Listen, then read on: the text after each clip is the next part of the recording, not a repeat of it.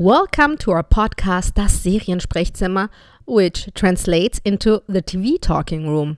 My colleague Ricarda was lucky enough to attend a roundtable with actor Jeffrey Pierce, who not only voiced Tommy in the Last of Us video games, but also plays Perry on the HBO series adaptation. To keep the privacy of the other journalists in the room, I will record their questions with my voice. Please enjoy our talk with the Last of Us actor. How did you want to portray your new character Perry in the series, but keeping in mind that the fans of the game know you as Tommy? Hmm, interesting. I I think that one of the certainly my intention was I wanted an audience that knew Tommy to accept this new character uh, as someone different. Um, and I, you know, I, I think that that, uh, that, there's been people are excited. The you know, like the sort of behind the scenes idea of like, eh, that's Tommy, um, has been great. But I also feel like I, I was able to craft a character out of the the sort of bones of what Craig and Neil wanted that would be different from Tommy. Um, one of the things that Gabriel absolutely nailed was the there's a kindness, there's a softness, a layer of Tommy that has that uh, uh, that was key to the games, uh, and I think that that's what uh, Gabriel really he he absolutely nailed that aspect. Um, whereas Perry is someone who he wasn't just in the military; he was of the military his entire life experience until the outbreak. And so, and the reason why he survived is not by luck and not by being ruthless, but by being a professional up until the end of episode five, um, when his sort of heart uh, uh, guides him more than his uh, professional experience. Um, so that, I mean, the, you know, and, and it just sort of like Tommy's not a professional. He was in the military, so he has some skills, but he is just a, a man trying to live his life. Uh, uh, Perry had a vocation and he has tried to apply that over the 20 years in between and uh, found his niche in helping the revolution in Kansas City.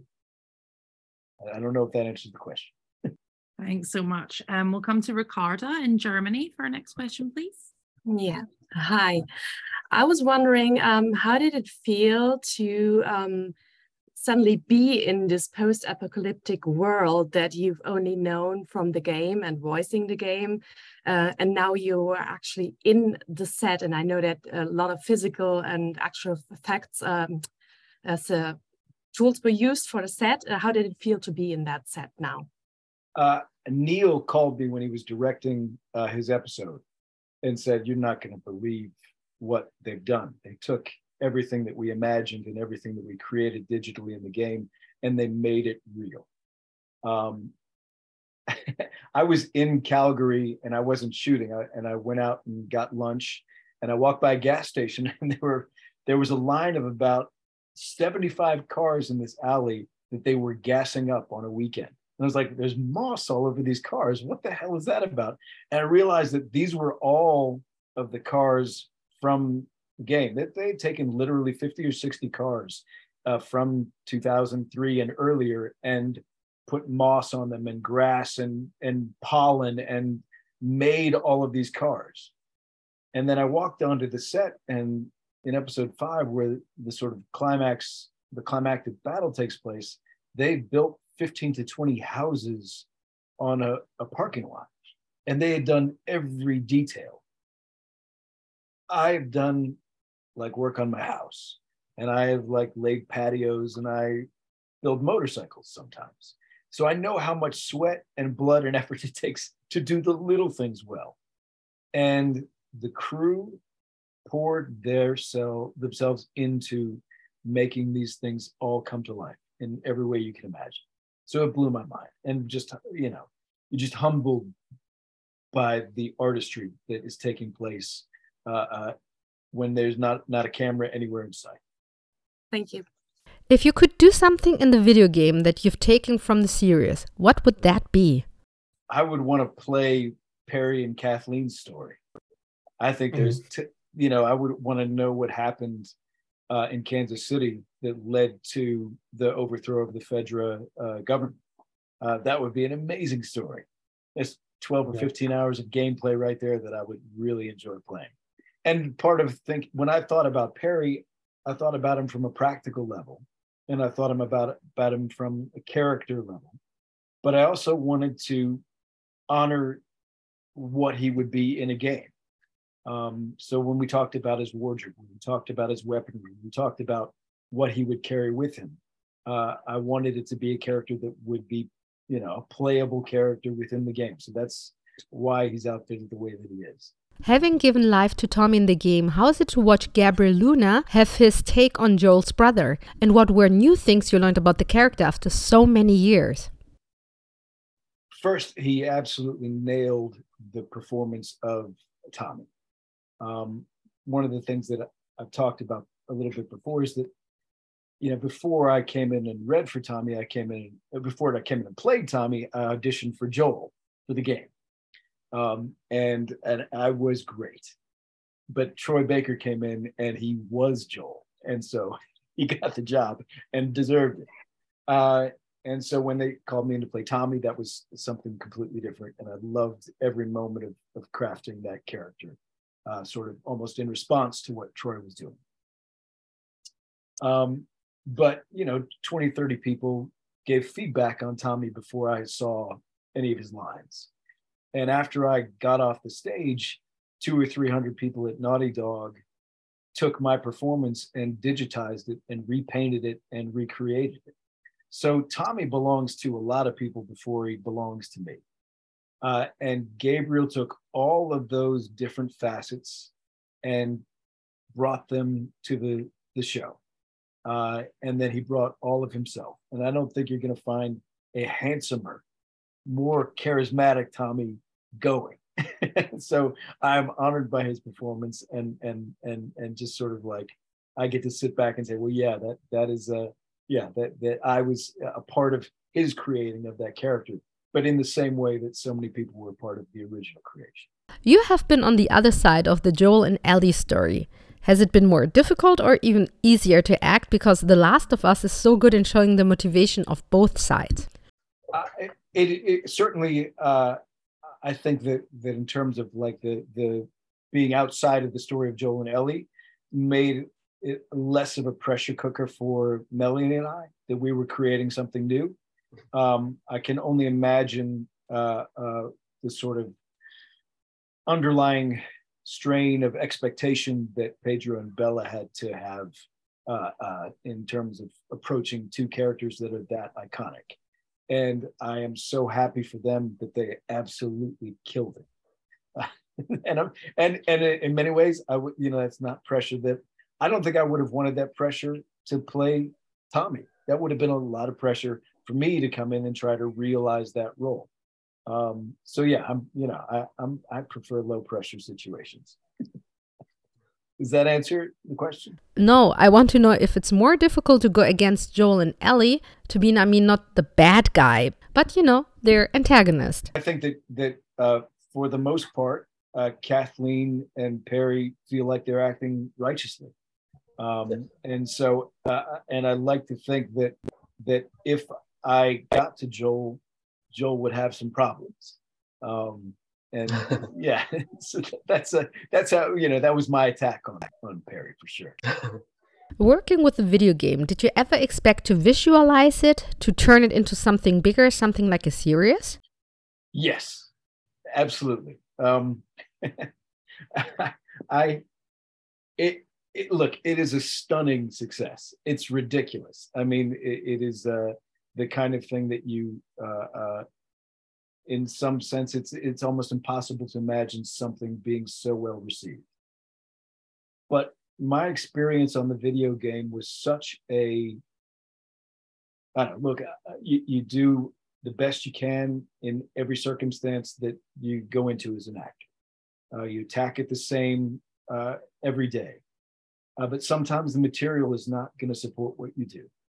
But from the first table read of the video game I knew that we were onto something incredibly special because you just feel like the hum in the room and you feel the the, the work that is on the page coming to life in ways that uh, uh, happens once every thousand hours of television. And so the idea, if you had asked me then, like, well, you know, 13 years from now, this is going to be a massive hit on HBO, I would have said, yeah, I could, I could see that. but you know, I mean, you think about the amount of effort between here and there. That's climbing Mount Everest to build it. Uh, uh, but the kernel was there, and I think that I, I hope that what this reminds people who make the shows is that it starts there. That if it's not on the page, it doesn't matter how much money or effort you throw at it, it's not going to be good. Uh, but if it is on the page, if it's in the story, if it's in the heart of what the storytellers are trying to do, you can make something special out of it if you build it brick by brick. But if it's not there in the writing, if it's not there in story, who gives a fuck? How do you want this story to inspire our world? Do you see it as some kind of prophecy of some sort? Uh, I hope that, like all great art, that it holds a mirror up, that uh, it moves people, that it, it, upsets people, because I think that art has to do that uh, in order for us to sort of wrestle with uh, uh our human demons. Um, we have a lot of things that we need to solve as a species in order to get to a place where we're actually going to survive. And so the metaphor of an apocalypse is, is an apt metaphor because we're looking down the barrel of it. If we can't get past racism and misogyny and uh, cultural, uh, you know, uh, desire to destroy each other and the, the clash of religions and mythology, if we can't get past those things, we don't deserve to keep going. And I think that stories like this give us an opportunity to look in the mirror and change. Uh, and then it's up to us, once we sort of wrestle with these things, to decide what we're going to do as a species. Are we going to go forward or are we going to end it? And that's, I think, the most important um, story we can tell in 2023. We need to ask these questions because we're we're on the brink. I don't know. I hope that I hope that kids who were 12 years old when The Last of Us came out are in their mid 20s now and so they have gotten uh, uh, that story as part of their the way they look at the world. And when i meet fans of the game who have had their lives impacted by it it's impacted the way that they think and the way they look at the world. And i think that the idea that 20 million people a week are going to have that same opportunity to be affected uh, is is really really important considering how wildly popular the game was, were there any kind of nerves or hesitations from you about being in the show? None. Uh, maybe naivete. Uh, I, but no, I, I, when I, when I, they had, they had an offer out. I think uh, they were looking at uh, uh, Mahershala uh, Ali to play Joel at one point. I was like, well, then there's no way I'm playing Tommy. And when they cast Pedro, I was like, yeah, there's definitely no way I'm playing Tommy and I think that that's I think that's great. I think that's really really good, especially in sort of like you know our storytelling. We have to expand beyond the idea of like a white dude as the lead, you know, hero or anti-hero. And I think it's amazing that Pedro and Gabriel are sort of in many ways the the the forces of nature behind this thing. These two Latino men. Um, and then yeah uh, yeah and then game two yeah there, there's it is really important that that be part of the way that we tell stories. But as soon as like it was greenlit i i told me i was like anything. I'll stand in the background with a spear. Uh, i would be my absolute joy to help this thing come to life in any way. And that it got to be this character who to me is uh, every iconic uh, uh, uh thing that I would ever want to do in a role, uh, and then gets his great ending uh, is just sort of perfect. Even though your new character wasn't in the original game, did you play the game again in preparation for your new role? I, I have played all three versions of the game, of both games. Um, uh, uh so yeah, I mean, just they're so good. Uh, I can't imagine not having had the chance to to to experience them. Um, there had never been a game at the point the first one came out where the emotional uh, uh, experience was as important as anything else. And so, uh, for me as an artist, I mean, that's what you want. You want to you want to experience those feelings. And so, yeah, I mean, the second game is just heartbreaking in so many layers and so many levels that you just have to stop, not because you're tired or bored, but because it, is a little bit overwhelming. And what more can you ask for from from art? And the idea that that's happening in you know gaming, which I think is diminished. Uh, I think that that's going to change for a lot of people in terms of the way they look at how they, you know, where do you get your art from? Yeah, you can get it from TV and movies, but you can also find it in the, you know, in the apex of, of what's being done in, in the game. Thank you. Um, back to Ricarda in Germany. Yeah. I was wondering if we ever had an actual zombie apocalypse on us, what would be your weapon of choice and your strategy to survive? Oh man, I think that the greatest, uh, you know, I don't think about zombie apocalypse, but I think about the things that could happen. And you imagine the sort of practical breakdowns that could occur. And the greatest, there would be no overcoming trying to protect my family. Uh, I, I think that I think that that immediately the the the it would be unsurvivable because you, you just couldn't stand by and let something happen to the people that you love. Um, so I don't think any weapon is getting in the way of of of that. Uh, uh, a really fast motorcycle if you were alone. but yeah, I mean, I think our connection to other people is what would keep us alive in an apocalypse, but it also is the the thing that would you know the love that we have for other people the willingness to sacrifice for them is what would be, I think, anyone's undoing ultimately. Thank you. What gives both of your characters purpose? Well, I mean, I think that that for Perry, uh, his love for Kathleen has created the only family bond that he has left, um, and the the willingness to sacrifice for her is what uh, is giving him purpose. Um, and for Tommy, uh, the idea of creating this new world in Jackson and starting over is giving him purpose. I mean, think, and I think that in terms of like just as human beings, we're all looking for purpose and wandering until we find it. And I think that that, that both the characters that I got to play are living the purpose that they've imagined for themselves. You're a veteran of both TV shows and games. Do you have a preference?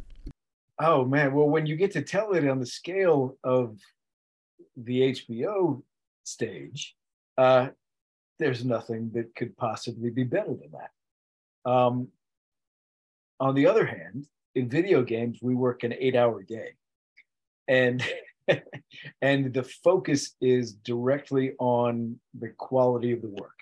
We're never worried about lighting. We're never worried about, you know, cameras coming around. You're never worried about your close up. But it's all a very intense uh, uh, acting experience every day, which is ultimately why, you know, I started off on this journey. So, in many ways, doing The Last of Us and then doing the game, other games that I've done, helped me fall back in love with the craft of acting because it, it demands more of you than just a you know a, a standard episode of television.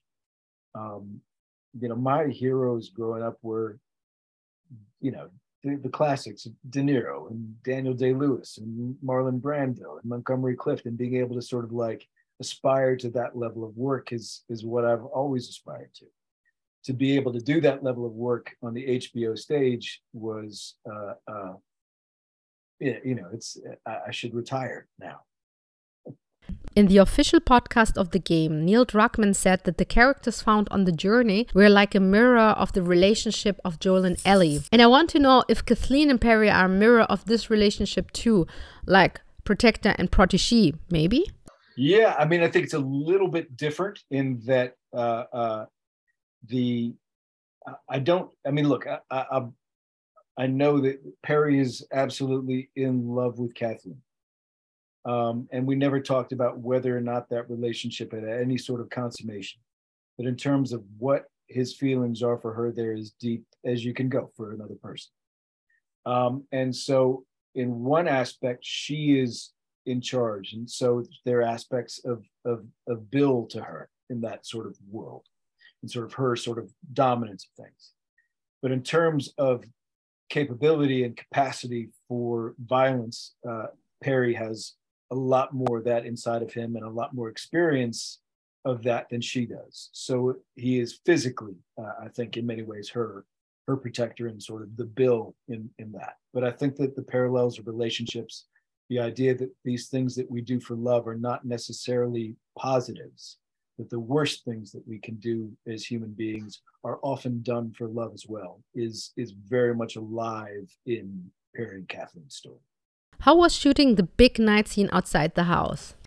It was everything that you dream about as a small child. there were, uh, I think, 80 stuntmen and women, uh, all in full gear, and they had been they had spent uh, I think a month doing physical training for that and choreographing that, and we took we were shooting nights there for four weeks on that stage, getting all the details that sort of like end up in the in the uh, ultimately in that massive bit. Um, and it was just it, it was you know 100 people coming together to play for four weeks straight and committing as much as you possibly can to the experience and then doing it again. So it was uh it was it was fantastic. I mean it was cold and it was dark and we got snowed out a couple times. But yeah, it was uh it was a perfect experience for me. So Perry is an original character for the series, but is there any inspiration that you drew from in order to understand and portray your character? Uh, I mean, uh, the sort of description of him was fairly simple. There was a, a line about him maybe being ex-military, um, and the idea that at a certain point within the final uh, uh, climax climactic battle, that he's operating like a professional. That he goes into sort of like professional mode while everything else is falling to shit. And so I just latched onto those things. The idea that he had been a professional beforehand and really sort of committing to learning all the things that I would want him to know and and bringing that so that it felt natural um, was uh was you know everything laid the groundwork for everything that I ended up doing with the character. Did you have any memorable moments with Melanie? I mean, you both are so incredible actors. Every moment with her was amazing because just sort of there's a life and and and and uh, uh, uniqueness to every take that she does. So being able just to sort of ride that wave was was amazing. Um, but my favorite thing was you know sitting in the warming tents and just chatting about life and our kids and and and and getting to know her as a person. She just is such uh, an extraordinary person. It was it was uh, that was I think in many ways of the experience uh, uh was as special as anything going. Fab. Oh, thank you so much, everyone, for your questions. And Jeffrey, thank you so much for your answers and for your time.